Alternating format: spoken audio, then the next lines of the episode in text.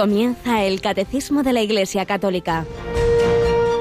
Un programa dirigido por el Padre Luis Fernando de Prada.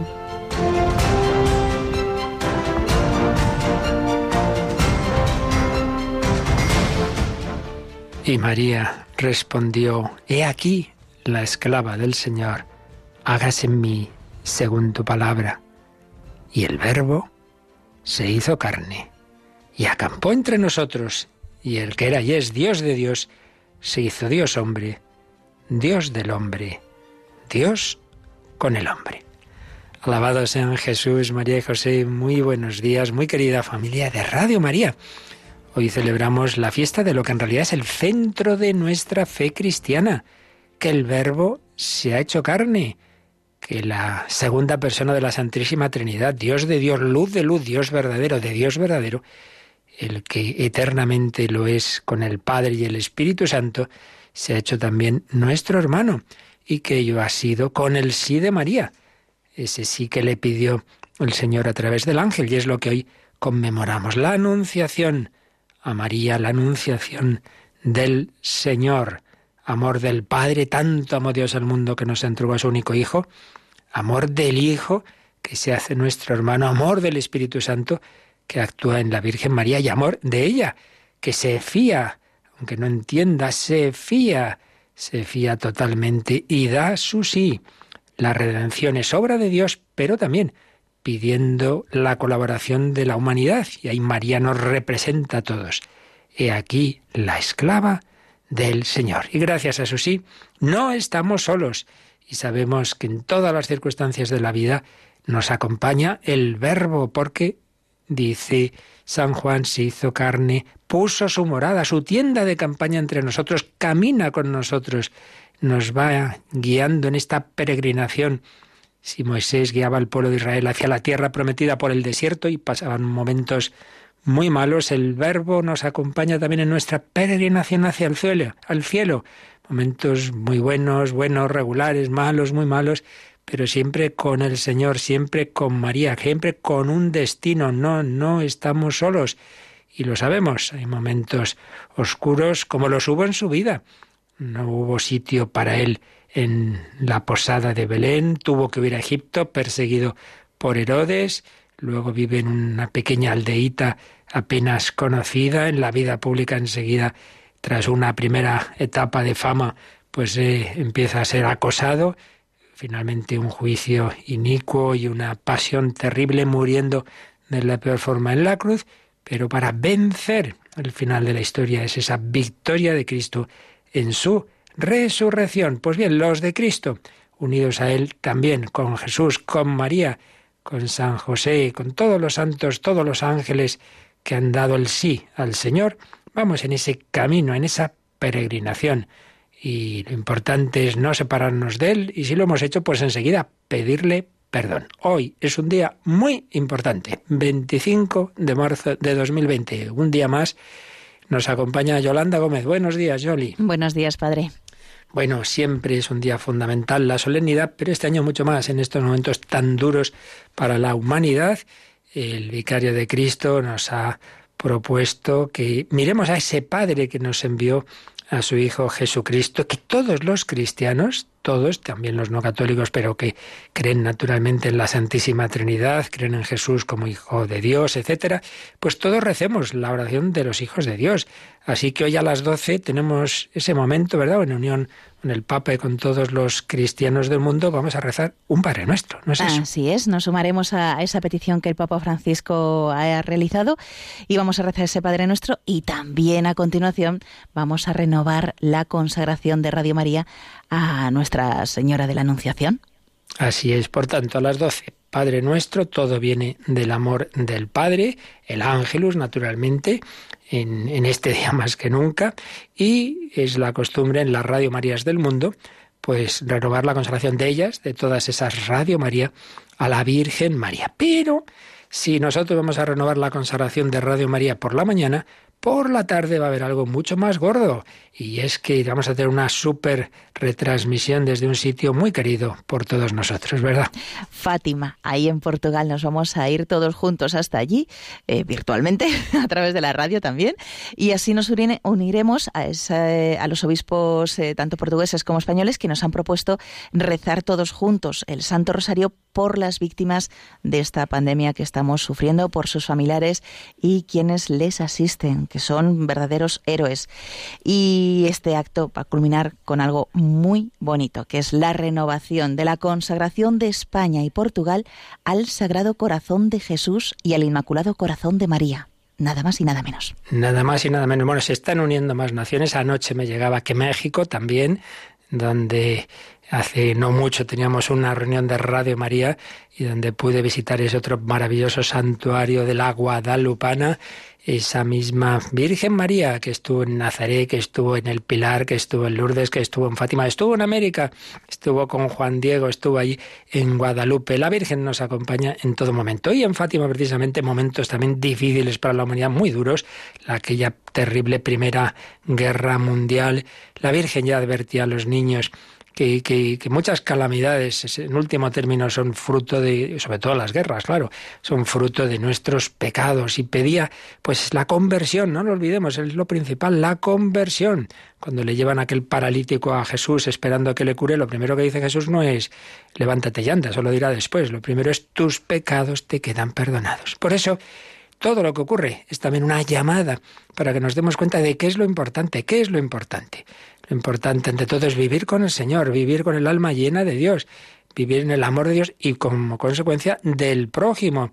Y si no vivimos ahí, la conversión. Por eso pedir perdón, arrepentirnos, contrición. Si por estas circunstancias no nos es fácil tener el sacerdote cerca, hagamos ese acto de contrición. Vamos a grabar, a ofreceros algunas fórmulas, algunas oraciones de contrición que puedan servir y que puedan, eh, podéis dar, enseñar a otros, pero bueno, ya sabemos muchas. El Señor mío Jesucristo, el yo confieso, o sencillamente Dios mío, perdona mis pecados.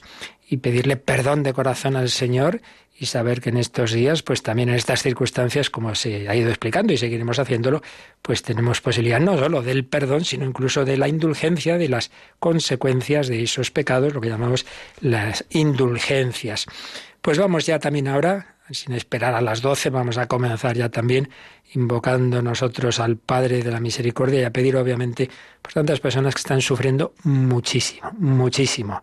El dolor, la muerte, el no poder acompañar a los seres queridos, circunstancias realmente dramáticas que encomendaremos esta tarde especialmente a la Virgen María, unidos, España, Portugal y otras naciones que se están uniendo en ese gran rosario. La Virgen María pidió esa conversión, el rezo del rosario, la devoción al corazón inmaculado de María, consagrarnos a ella, todo eso queremos renovarlo esta tarde, pero ahora ya vamos también nosotros aquí a pedir unos por otros. En primer lugar rezamos un Padre nuestro, a aquel nuestro Padre que nos ha enviado a su Hijo eterno. Padre nuestro que estás en el cielo, santificado sea tu nombre, venga a nosotros tu reino, hágase tu voluntad en la tierra como en el cielo. Danos hoy nuestro pan de cada día. Perdona nuestras ofensas, como también nosotros perdonamos a los que nos ofenden. No nos dejes caer en la tentación y líbranos del mal aquella que dijo, sí, le pedimos que nos ayude a aceptar la voluntad de Dios, a decir que sí, a colaborar con el Señor.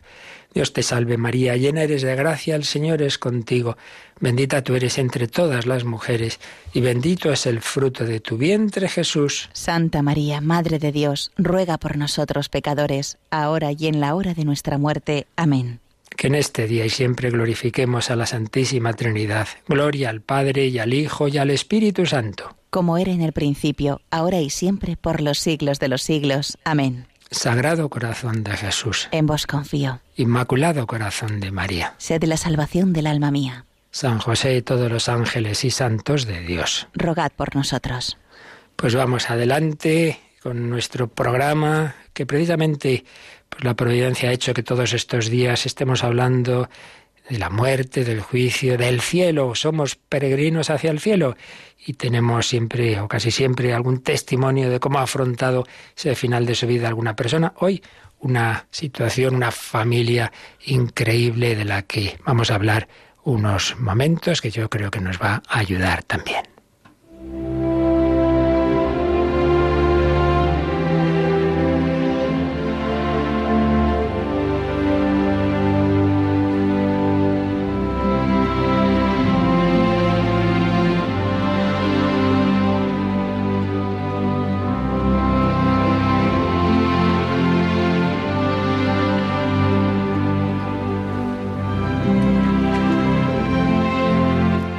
Familia andaluza, unos padres cristianos tuvieron cinco hijos, tres varones, dos mujeres.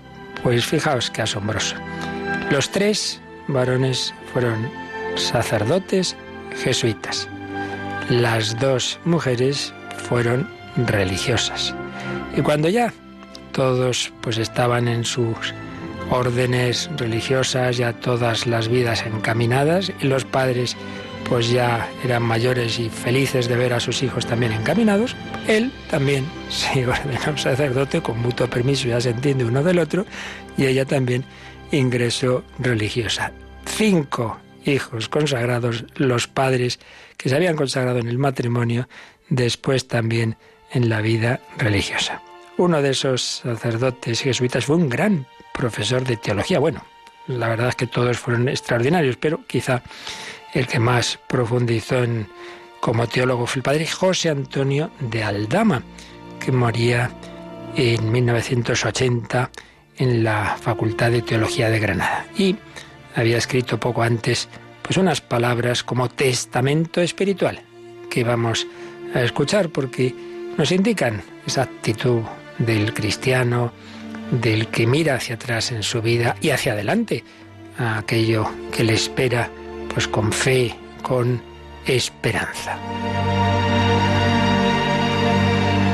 Escribía así el padre José Antonio de Aldama.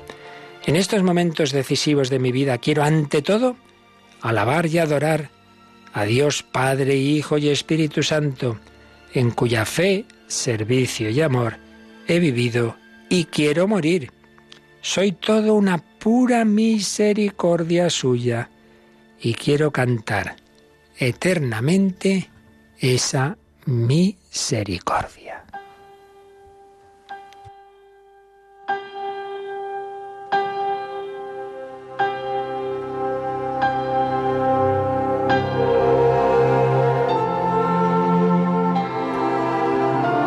Agradezco la gran misericordia de haber sido elegido gratuitamente en Cristo para la fe y para la gracia en la Santa Iglesia Católica, mi Madre, bajo cuyo magisterio y sumisión he querido vivir íntegramente y quiero morir. Agradezco al Señor la misericordia de haber sido bautizado el mismo día de mi nacimiento, siendo así desde el primer día de mi vida Hijo de Dios. Agradezco especialmente la misericordia de haber nacido de unos padres santos y en una familia consagrada en su totalidad al Señor.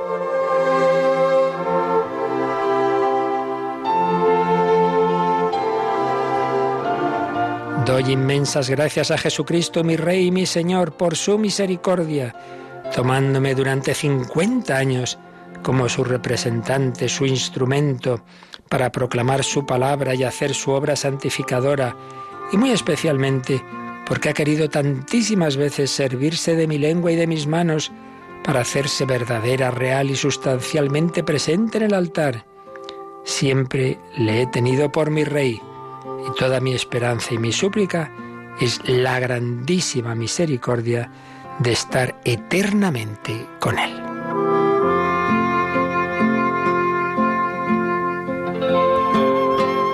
Agradezco a la Santísima Virgen, mi Madre y Señora, las grandes misericordias que ha tenido conmigo, haciéndose presente en los momentos más importantes de mi vida y dándome ocasión de proclamar y defender sus excelencias, sus privilegios y muy especialmente su virginidad y su culto verdadero. Ella ha sido siempre madre buena conmigo y yo he querido serle hijo fiel. en sus brazos deseo morir.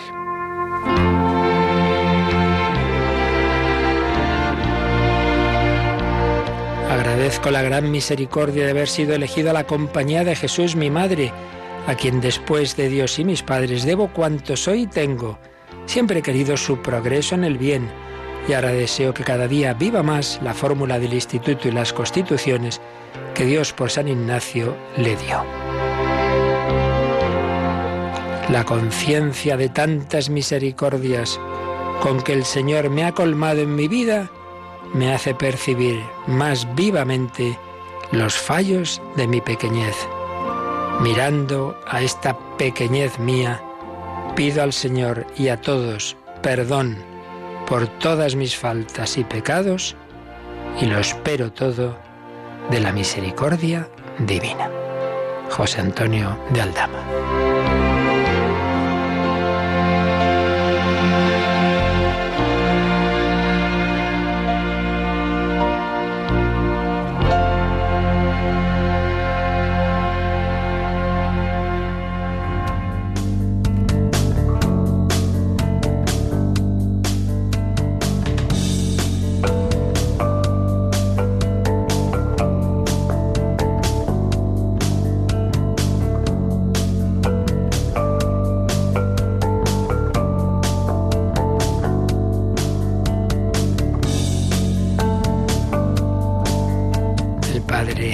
Esperaba de la misericordia divina estar eternamente con el Señor, con la Virgen María, estar en el cielo, ese cielo que nos está explicando el catecismo de la Iglesia Católica, sintetizando pues tantos textos de la Sagrada Escritura, de la tradición de la Iglesia, de la vida de los santos y, que, y del magisterio de, de tantos concilios y papas que a lo largo de los siglos han ido explicando pues todas estas realidades misteriosas, porque entran en esa dimensión del más allá, pero de las que no podemos dudar, porque el que ha venido del más allá es quien nos ha revelado estas verdades tan fundamentales, porque estamos llamados a esa comunión con Dios. Bueno, pues hemos ido viendo en días anteriores, con calma, pues distintos matices de lo que nos enseña el Señor sobre esa realidad definitiva, sobre el cielo, esa comunión con Dios, esa visión, amor, comunión con los demás, gozo, eternidad, ese estar con Cristo, esa plenitud de todos los deseos eh, humanos, todo ello fruto de la redención, que es lo último que veíamos, pero aunque cosas que repetimos, pero vamos, seguimos viendo distintos aspectos, matices, textos, escriturísticos que, que nos van eh, iluminando, porque lamentablemente en nuestro tiempo pensamos poco en el más allá. A veces, pues eso, estamos tan embebidos en las cosas de la tierra, incluso los cristianos, que yo creo que difícilmente uno se despierta diciendo, bueno, un día menos ya para llegar al cielo. No, no, me despierto me uy, que tengo que hacer esto, tengo que hacer lo otro, voy a hacer, voy a correr, voy a no sé qué, incluidos, repito, pues los sacerdotes, los consagrados, pues, pues no, no tenemos muchas veces puesto el corazón en Dios. Y a veces hace falta circunstancias difíciles para que nos demos cuenta, oye, oye, que no estás para qué hacer muchas cosas así como para siempre, sino que estás para irte a través de esas cosas acercándote a Dios, pero con el corazón puesto en el Señor y el último objetivo, no es esa carrera, ese trabajo, esa obra apostólica siquiera, sino que es el cielo. Bueno, pues seguimos viendo los números que nos quedan del catecismo en que seguimos recibiendo explicaciones sobre el cielo. Y vamos hoy al número 1027. Así que Yolanda, cogemos el catecismo 1027. Este misterio de comunión bienaventurada con Dios y con todos los que están en Cristo, sobrepasa toda comprensión y toda representación. La Escritura nos habla de ella en imágenes, vida, luz, paz, banquete de bodas, vino del reino, casa del Padre, Jerusalén celeste, paraíso. Lo que ni el ojo vio, ni el oído oyó, ni el corazón del hombre llegó, lo que Dios preparó para los que le aman. Pues un número precioso este 1027. En primer lugar, la primera frase pues recoge lo que veíamos ayer. Dice este misterio de comunión bienaventurada con Dios y con todos los que están en Cristo. Es precisamente la última frase, también más o menos del número anterior, nos decía, el cielo es la comunidad bienaventurada de todos los que están perfectamente incorporados a él. Oíamos también la explicación que había dado hace ya muchos años en su escatología Joseph Ratzinger de cómo eh, la única manera de unirnos con Dios es en el Dios hecho hombre, unirnos en Cristo, el cuerpo de Cristo. Pero precisamente al unirnos unos y otros a Cristo, a su cuerpo místico, claro, también nos unimos unos con otros. Por eso el cielo es, por un lado, comunión con Dios, con la Santísima Trinidad, en la que nos introduce el Hijo de Dios hecho hombre, pero a la vez es también, perdón, a la vez es también comunión con los demás. Comunidad bienaventurada, bienaventurada. Decía el 1026 y el 1027, comunión bienaventurada con Dios y con todos los que están en Cristo. Aquí, en esta vida, por más que nos queramos, en familia, en comunidades, etcétera, bueno, pero siempre tenemos nuestros límites, porque, pues eso, eh, nuestra limitación psicológica y luego el pecado, que ahí está siempre, en mayor o menor medida, de, la soberbia, de, la ira, etcétera, pues hace que, que a veces no la, la, la comunicación, las relaciones no sean todo lo, gozosas que, nos gustaría. Nos queremos, pero nos enfadamos, no nos entendemos. Personas buenas que buscamos lo mismo y a veces una misma cosa la vemos distinta y eso nos hace sufrir. Bueno, pues allí no. En esa comunicación en la que ya todo desde la luz de Dios, en la verdad que a la vez es el amor, y una comunicación tantas veces aquí, pues una palabra mal entendida, no digamos los mensajes, sí, sí, nos viene muy bien, eh, en cierto modo, pues tantos medios de comunicación que hay hoy día, pero también a veces organiza cada lío porque en un mensajito en el móvil he entendido esto, lo otro, no lo he matizado y se enfada este con su amigo, esos novios, es cuidado. Pues en cambio allí no hay ese problema, misterio de comunión con todos los que están en Cristo. Pues bien, Dice, este misterio de comunión bienaventurada con Dios y con todos los que están en Cristo sobrepasa toda comprensión y toda representación. Claro, si, si Dios es eterno y infinito y nunca podemos pretender meter a Dios en mi cabecita, pues también lo que es la vida en Dios, pues hombre, podemos irnos haciendo una idea, pero no pretendamos todos los detallitos a esas preguntas que hacéis. Bueno, ¿y será así? ¿Será así? Pues ¿qué sabemos? importante es caminar hacia allá. Por eso, al ser algo que sobrepasa toda comprensión y toda representación, el Señor en la revelación nos ha ido hablando de ello con distintas palabras y distintas imágenes, porque una sola imagen mm, pues sería parcial y a lo mejor incluso la tomábamos de una manera como muy al pie de la letra y tampoco es eso, hay que ir complementando los aspectos que nos enseña cada una de las imágenes. Entonces aquí recuerda algunas, que no están todas tampoco, algunas de esas imágenes. Vida, luz, paz, banquete de bodas, vino del reino, casa del Padre, Jerusalén celeste, paraíso. Vida, claro, Dios es mm, la vida. Dice San Juan en su prólogo, en él, en el verbo, estaba la vida, la vida que procede como su fuente eterna del Padre, el Padre transmite su vida divina al Hijo, el Padre y el Hijo transmiten la vida divina al Espíritu Santo, eso es simultáneo, eso es eterno, eso es así siempre. Pero Dios ha decidido también dar vida a infinidad de seres con la creación.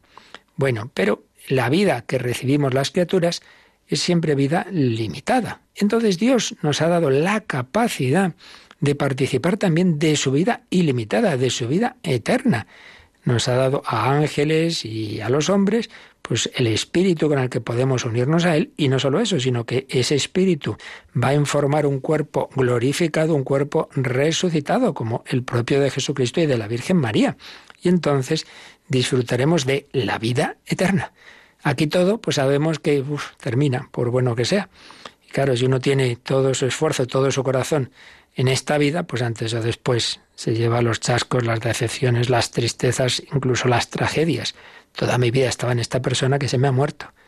Hombre, pues si te crees que se te ha muerto del todo, que ya no está en el más allá, pues sí, la verdad es que es muy triste. Pues no es así. Vida, vida eterna. Otra imagen, luz, luz. La luz también aparece mucho en el Nuevo Testamento, especialmente en San Juan. La luz vino a este mundo, pero las tinieblas no la acogieron. La luz. El niño tiene miedo en la noche, en la oscuridad, no sabemos lo que hay. En cambio, Dios es luz, el cielo es luz, la paz, la verdad, el saber, el sentido de la vida, la esperanza, pues siempre las representaciones del cielo son luminosas, vida, luz, paz, muy importante. ¿Cuántas veces hemos oído en testimonios de conversos, pues sí, yo tenía de todo, pero no tenía paz, mi alma no tenía paz, hasta que me encontré con Dios, hasta que recibí esa luz, hasta que leí la escritura, hasta que me confesé, hasta que viví en gracia de Dios, hasta que comulgué. La paz, la paz. Bueno, pues si aquí, cuando uno vive con Dios, tiene paz en medio del dolor, en medio de los problemas, qué importante. El cristiano lo puede pasar muy mal, como todo el mundo, pero con paz, la paz profunda. Incluso en tribulaciones, en desolaciones, sí, sí, pero hay un nivel, digamos, como más superficial en que hay tormentas, en, ahí en la superficie del, lago, pero en el fondo hay paz, la paz. Bueno, pues eso es aquí, que no será esa paz eterna que no es la paz de los muertos ahí, en, todo el mundo callado, no, no, no, no es eso, no es eso, no es confinamiento en oscuridad, eso nada. Es la paz del gozo de saber que todo está bien, que Dios sabía más que nosotros. Vida, luz, paz, banquete de bodas. Esto aparece en bastantes imágenes y parábolas. Banquete de bodas. ¿Qué boda? Pues la boda del Hijo de Dios con la humanidad se ha desposado con la humanidad. María nos representó a todos en ese sí, sí quiero. Y el verbo dijo, sí, Padre, sí quiero entrar en la humanidad. Lo que pasa es que luego ese sí tiene que renovarse en cada uno de nosotros y eso ya depende de cada uno de nosotros. Por eso, como tantas veces hemos dicho, el cielo no es algo automático, porque Dios no va a obligar a nadie a casarse con él. Hay que decir el sí quiero. Pero todos los que hayan dicho el sí quiero están allí en ese banquete celebrando la boda. ¡Qué bien! Y un banquete, pues es obvio. Ahí hay muchas personas, hay orquesta, hay baile, esto es estupendo. Por eso, pues estas imágenes de, del cielo, pues, pues con mucha alegría, pues mm, y, y, ahí todos alimentándonos del Cordero, el Cordero inmolado, que ha quitado el pecado del mundo. Vida, luz, paz, banquete de bodas, vino del reino, claro, en todo banquete que se, que se precie, pues hay una buena bebida. Y a esa no, importa de beber mucho. Es que el vino bueno de, de Caná, y decimos en la preciosa oración del alma de Cristo, sangre de Cristo, embriágame. Sí, sí, de eso embriaguémonos. Esa locura que viene del amor de Dios. Y precisamente, fijaos, porque muchos, muchas veces no, no, no vivimos en esa embriaguez del amor de Dios, pues uno cuando no tiene a Dios y está aburrido necesita embriagarse con otras cosas. Y ahí viene pues el alcoholismo, las drogas y, drogas de otro tipo. E intentamos exprimir las cosas de este mundo para que nos den lo que solo el Dios eterno e infinito puede darnos, ese gozo, esa alegría, ese éxtasis. Me hace pensar que hay una droga sí, que se llama así éxtasis. Y precisamente pues por no vivir en el amor de Dios que nos lleva al éxtasis de nosotros mismos, a salir de nosotros mismos para estar en Dios y desde Dios darnos a los demás, el éxtasis de los verdaderos místicos. Entonces uno busca su éxtasis falso, prefabricado, que sí que en ese momento te puedes sentir muy bien y luego te va destrozando la vida. Banquete de bodas, vino del reino, casa del Padre, casa del Padre, llamados a estar en casa por fin he vuelto a casa. También cuántas veces, pues el converso le dice, yo me marché de casa, me equivoqué como el hijo pródigo, ahora estoy aquí, querido, amado, para siempre ya. Casa del Padre, Jerusalén celeste. Pues otra imagen comunitaria, claro, el cielo no es yo en mi habitación solo mirando al Señor, sino en esa comunión que decíamos bienaventurada, la Jerusalén celeste, Aquí lamentablemente estamos en esas guerras en las que frente a la ciudad de Dios se alza la ciudad soberbia de en la que Satanás pretende que rechacemos a Cristo Rey. No, allí ya esa felicidad plena, Jerusalén celeste y última palabra que nos pone aquí, el catecismo, paraíso. El paraíso, la suma de todos los bienes. Si Dios creó al hombre ya en una situación de paraíso que perdimos, pues ahora mucho más, mucho más. Bueno, pues todo esto es tan grande que San Pablo tiene esa frase preciosa y consoladora y esperanzadora en su primera carta a los Corintios, primera Corintios 2.9, con la que termina este número 1027. Lo que ni el ojo vio, ni el oído oyó, ni al corazón del hombre llegó, es lo que Dios ha preparado para los que lo aman. Ni ojo vio, ni oído yo, ni cabe en corazón humano. Se te puede traducir también. Lo que Dios ha preparado para los que le aman. Comunidad bienaventurada con Dios y con todos los redimidos. La primera, por supuesto, la Virgen María, la que nos representó a todos en esa boda, la que dijo, sí quiero, la que dijo, he aquí la esclava del Señor. Pues recordemos una vez más que uno de los componentes mm, de, de esa felicidad celestial, junto al ver, por supuesto, lo más importante, a la Santísima Trinidad, es también ver a la Virgen María. Le damos las gracias por su sí, le pedimos que nos ayude a llegar también con ella, a estar con Jesús, a estar en el cielo.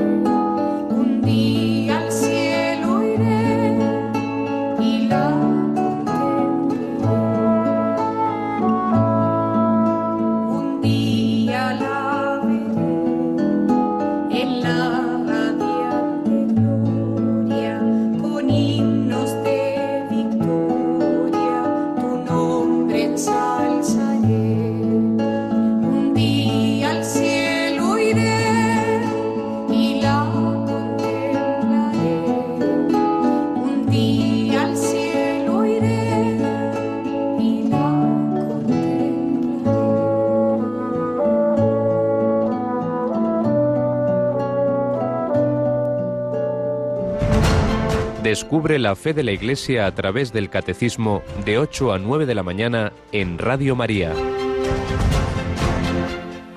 Un día la veré y la contemplaré, misterio de comunión bienaventurada con Dios y con todos los que están en Cristo.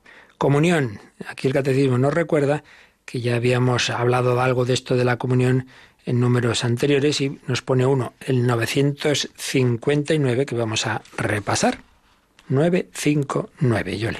En la única familia de Dios Todos los hijos de Dios y miembros de una misma familia en Cristo, al unirnos en el amor mutuo y en la misma alabanza a la Santísima Trinidad, estamos respondiendo a la íntima vocación de la Iglesia. Pues en efecto, este número lo habíamos visto pues dentro de la comunión de los santos. La Iglesia es comunión de los santos en la única familia de Dios. Y este número 959 traía esta cita del Vaticano II, de la Lumen Gentium 51, tan bonita. Todos los hijos de Dios y miembros de una misma familia en Cristo. Al unirnos en el amor mutuo y en la misma alabanza a la Santísima Trinidad, estamos respondiendo a la íntima vocación de la Iglesia, que es eso, ser familia, una familia que está tan contenta con el Padre, en el Hijo, en el Espíritu Santo, que está tan contenta con la Madre, que está contenta en la fraternidad de unos con otros.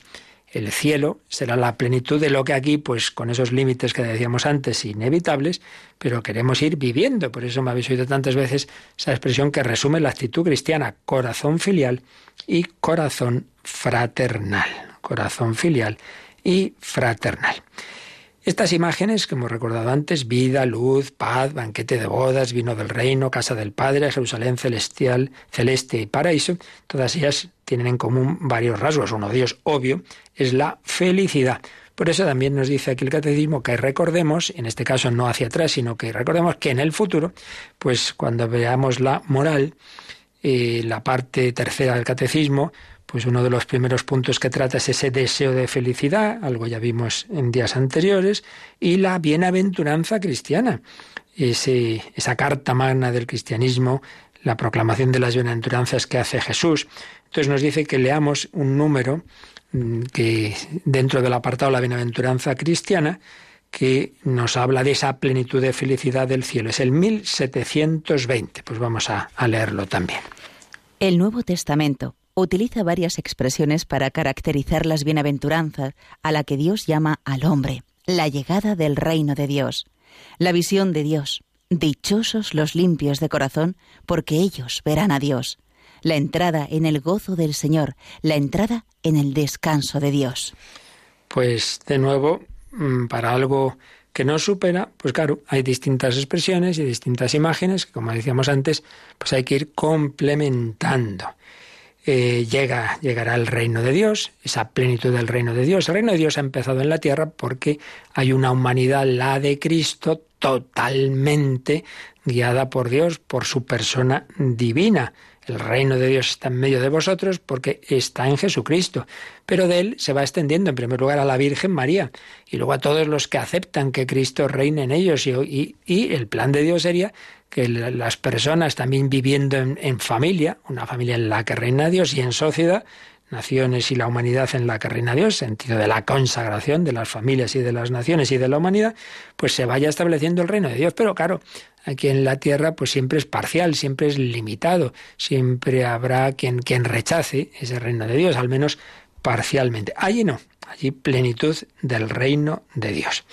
Luego, visión de Dios es lo más característico, como veremos también en próximas catequesis, del cielo, esa visión de Dios. Y entonces viene esa bienaventuranza tan preciosa y tan clara. Dichosos los limpios de corazón, porque ellos verán a Dios.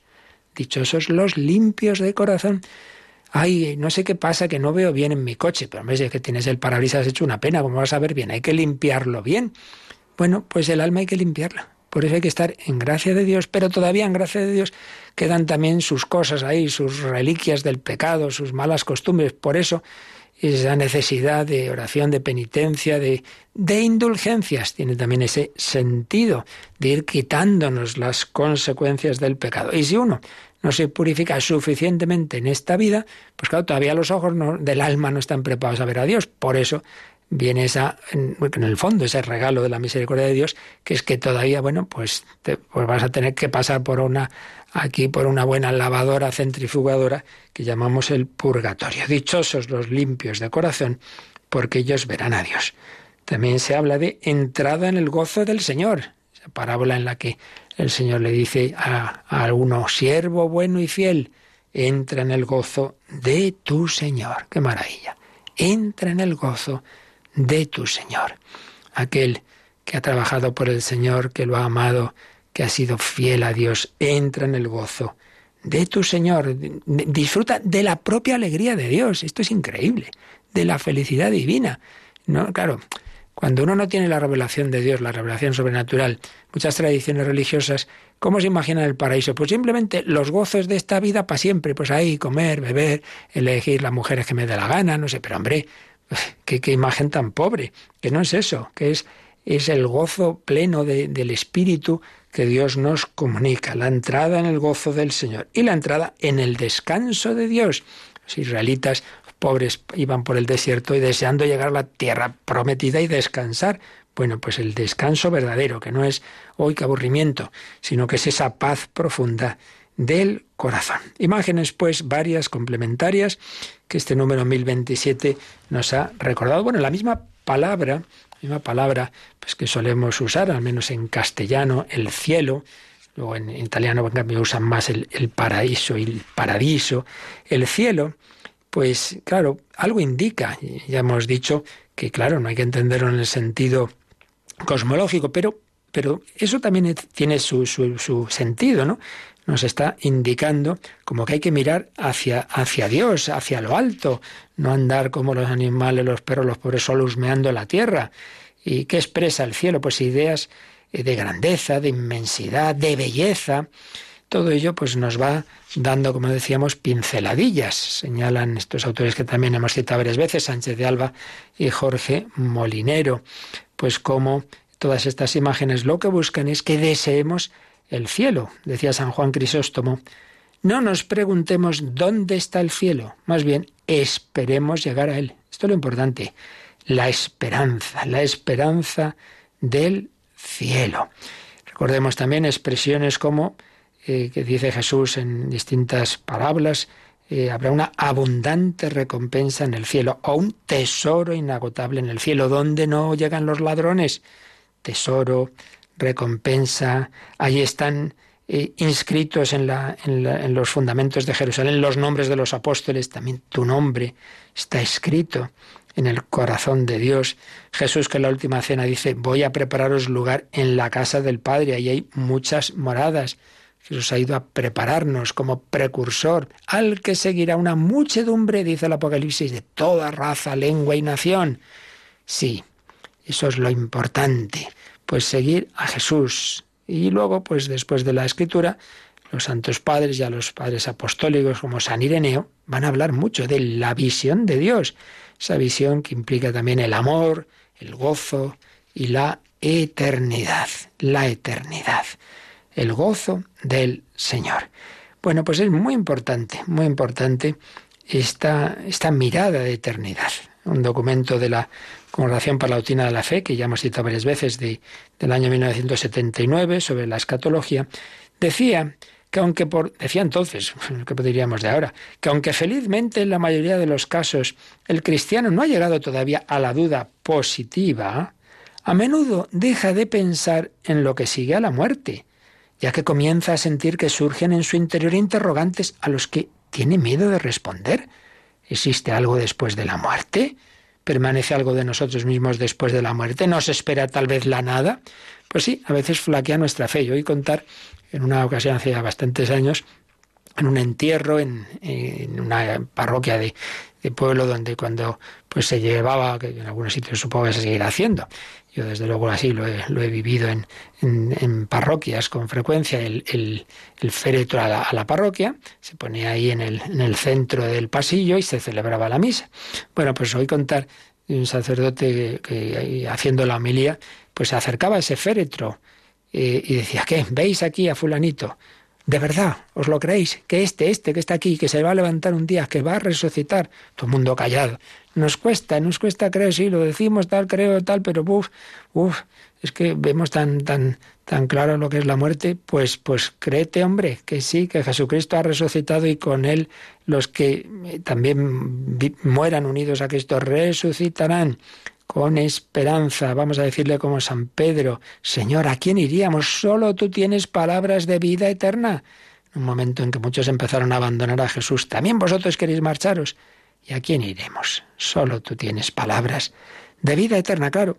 La dificultad está en que nosotros conocemos lo que nos entra por los sentidos, y claro, más allá no nos entra por los sentidos, pero hay otra forma de conocer que usamos para muchísimas cosas, que es lo que no entra por los sentidos, pero me fío de lo que me cuenta otro. Yo no he estado en Moscú, pero me creo todo lo de cómo es Moscú, por lo que no creo que me estén engañando pues los historiadores y, y los fotógrafos y todo eso, etcétera, toda la historia, pues, pues pues nadie ha estado en el siglo no sé cuántos, pero yo creo que sí que existió Napoleón ¿eh? y Julio César. Bueno, pues fiémonos del Señor, fiémonos de lo que nos habla del más allá y vivamos con ese deseo del cielo, con los pies en la tierra, sí, pero pensando en la vida eterna, fiándonos de lo esencial que estamos aquí explicando, pero no imaginemos, ya digo, luego como con muchos detalles, será así, será así, porque será mucho mejor, ¿eh? eso seguro, será mucho mejor de lo que imaginemos, pero no eh, como muchas veces pues nosotros tendemos a, a, imaginar las cosas de una manera pues un poco ramplona, no simplemente pasarlo bien o no, mucho más, mucho más que eso, es el gozo profundo del alma, el gozo profundo del corazón, ni ojo vio, ni oído yo, ni cabe en corazón humano lo que Dios ha preparado para los que lo aman. Bueno, pues es lo que hoy mm, recibimos del Señor a través del catecismo, misterio de comunión, comunión. Aquí hablamos de esa mutua relación interpersonal bienaventurada con Dios y con los demás en que, que, se hayan, que hayan aceptado esa invitación a estar con Cristo. Un misterio que la escritura pues nos va revelando con imágenes complementarias, vida, luz, paz, banquete de bodas, vino del reino, casa del Padre, Jerusalén celestial, paraíso, y un misterio que nos supera, que nos desborda. Ni ojo vio, ni oído yo, ni cabe en corazón humano lo que Dios ha preparado para los que lo aman, pues no lo perdamos, no seamos tontos, aceptemos la invitación, digamos como María, he aquí la esclava, he aquí el, esclavo de la esclava de mi Señor que decía San Ildefonso de Toledo. Pues lo pensamos, le pedimos a la Virgen que nos acompañe, que aliente nuestra esperanza, que nos consuele nuestros sufrimientos, pero que no dejemos de esperar y confiar la plenitud de esa felicidad eterna. Lo meditamos y también pues tenemos unos minutos para vuestras consultas o testimonios. Participa en el programa con tus preguntas y dudas. Llama al 91005 9419. 91005 9419. Puedes escribir un mail a catecismo arroba o escribirnos un mensaje al teléfono de WhatsApp 668 594 383 668 594 383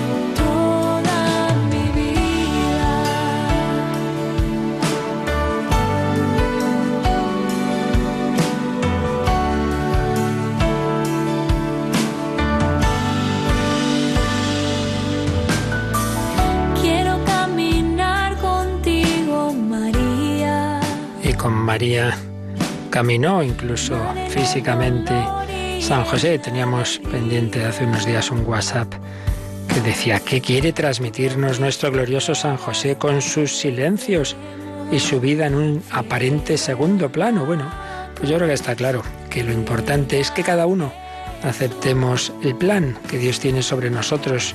Uno no es mejor por ser sacerdote, obispo, o papa o rey o qué sé yo. Uno es mejor si cumple ese plan que Dios le ha dado a él. Hemos hablado antes de esa familia aldama, sacerdotes, religiosos, casados, lo que Dios quiera, donde Dios nos ponga y sin eh, pretender esos protagonismos. Ay, cuánto nos cuesta incluso en la vida de la iglesia, en las parroquias. Sí, sí, yo a servir, a servir, sí, pero el día que me dice el párroco que no, que hoy no leo yo, que hoy no canto yo, menudo enfado me cojo, hombre.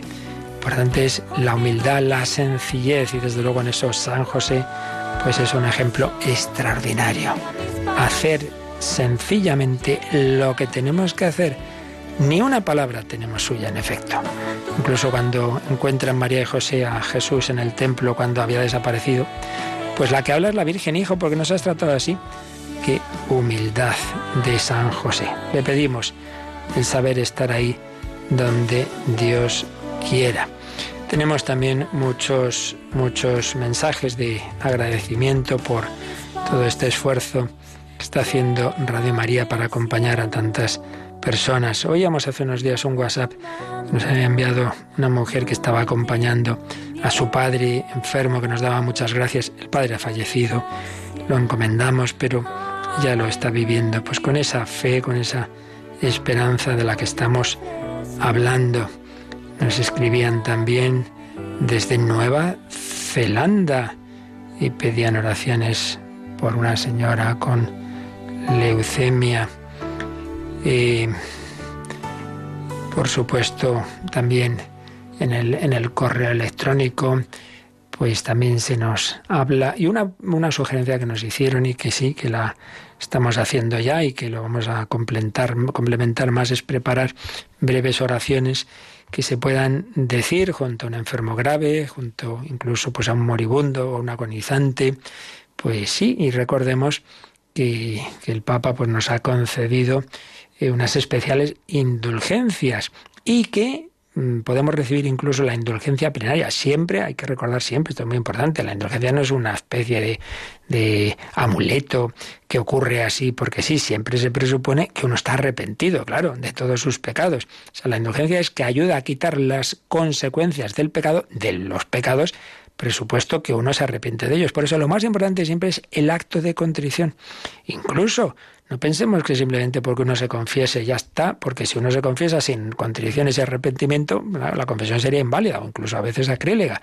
Más importante es el acto de contrición, arrepentirme de mis pecados. Obviamente, la confesión, pues es como sacramento que es, ayuda a hacerlo mejor y a tener una gracia especial de arrepentimiento, pero si uno no puede, pues Dios ve ese deseo del corazón humano de pedirle perdón. Por lo tanto, lo principal es el acto de contrición, de porque yo te he ofendido, Dios mío, tú que eres tan bueno, te, no, te he amado, te, pido perdón, me da pena, lo siento, te pido perdón, Señor.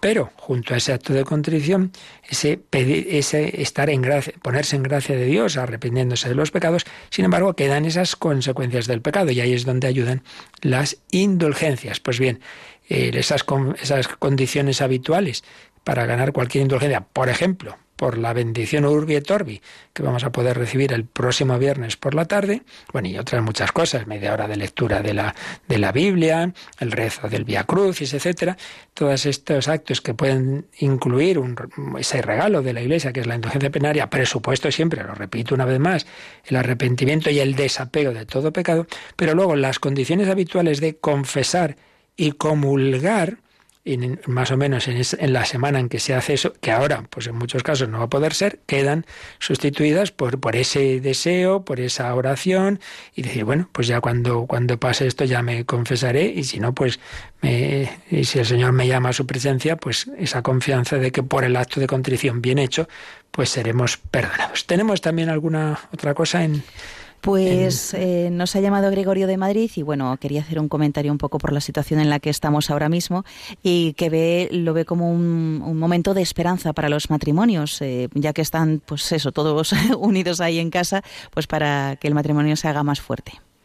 Sí, precisamente estas situaciones de convivencia forzosa, pues eh, como todo en esta vida, son una gracia que, que, que, que si lo vivimos bien, Claro que sí. Un, intensificar, por un lado, la oración. Habrá nadie diga, uy, no me da tiempo. Pues eh, ahí tienes más tiempo para hacer oración, claro, lo podemos perder. Entonces no se está todas horas con el móvil, con el WhatsApp, con la tele, con el, entonces pierde el tiempo. Pero más tiempo la oración y también para la convivencia. Entonces, lo que en sí mismo puede ayudarnos acercarnos más a Dios y al próximo, también es verdad que si uno lo vive mal, pues se va a pelear más. Y seguro ya he oído alguno, pues más también eh, luchas en la convivencia, ¿verdad? Entonces hay que pedir al Señor que, que, sea, como dice este oyente, pues una gracia positiva y no todo lo contrario. Bueno, pues vamos a recordar, Yolanda, que hoy es un día muy importante, este 25 de marzo, solemnidad de la Anunciación del Señor. Tenemos dos convocatorias que vamos a tomar muy en serio y que quién sabe de cómo respondamos a ella, pues también puede depender una especial acción de la providencia en estos momentos tan difíciles. Por la mañana, ¿qué tenemos? A las 12 vamos a unirnos a esa petición del Papa Francisco de rezar todos juntos el Padre Nuestro y también Radio María renovará la consagración de esta emisora a Nuestra Señora de la Anunciación. Y luego, a las siete y media de la tarde, nos uniremos con Fátima en Portugal para rezar el Santo Rosario y pedir por todas las víctimas del coronavirus, sus familiares y todas aquellas personas que les están ayudando en estos momentos tan difíciles. Y además, todo esto va a culminar con la renovación de la consagración de España y Portugal al Sagrado Corazón de Jesús y al Inmaculado Corazón de María. Y un apunte, y es que la misa de las siete y media que estos días solemos mm. retransmitir será a las seis y media de la tarde, antes del Rosario. Así pues, a las doce, el Padre Nuestro, todos allá donde estéis, pues si no podéis conectaros, no importa, rezadlo donde estéis, y el Ángelus, nosotros renovaremos la consagración de la Radio Marías a la Virgen y a las seis y media de la tarde esa misa vespertina la adelantamos una hora porque a las siete y media nos conectaremos con Fátima, Rosario de Portugal, de España y de otras naciones que se están uniendo para pedir a la Virgen María que en Fátima pues nos habló hace más de 100 años en momentos también dramáticos para la humanidad, a pedir nuestra conversión y salud del alma y del cuerpo. La bendición de Dios Todopoderoso, Padre, Hijo y Espíritu Santo, descienda sobre vosotros. Alabado sea Jesucristo.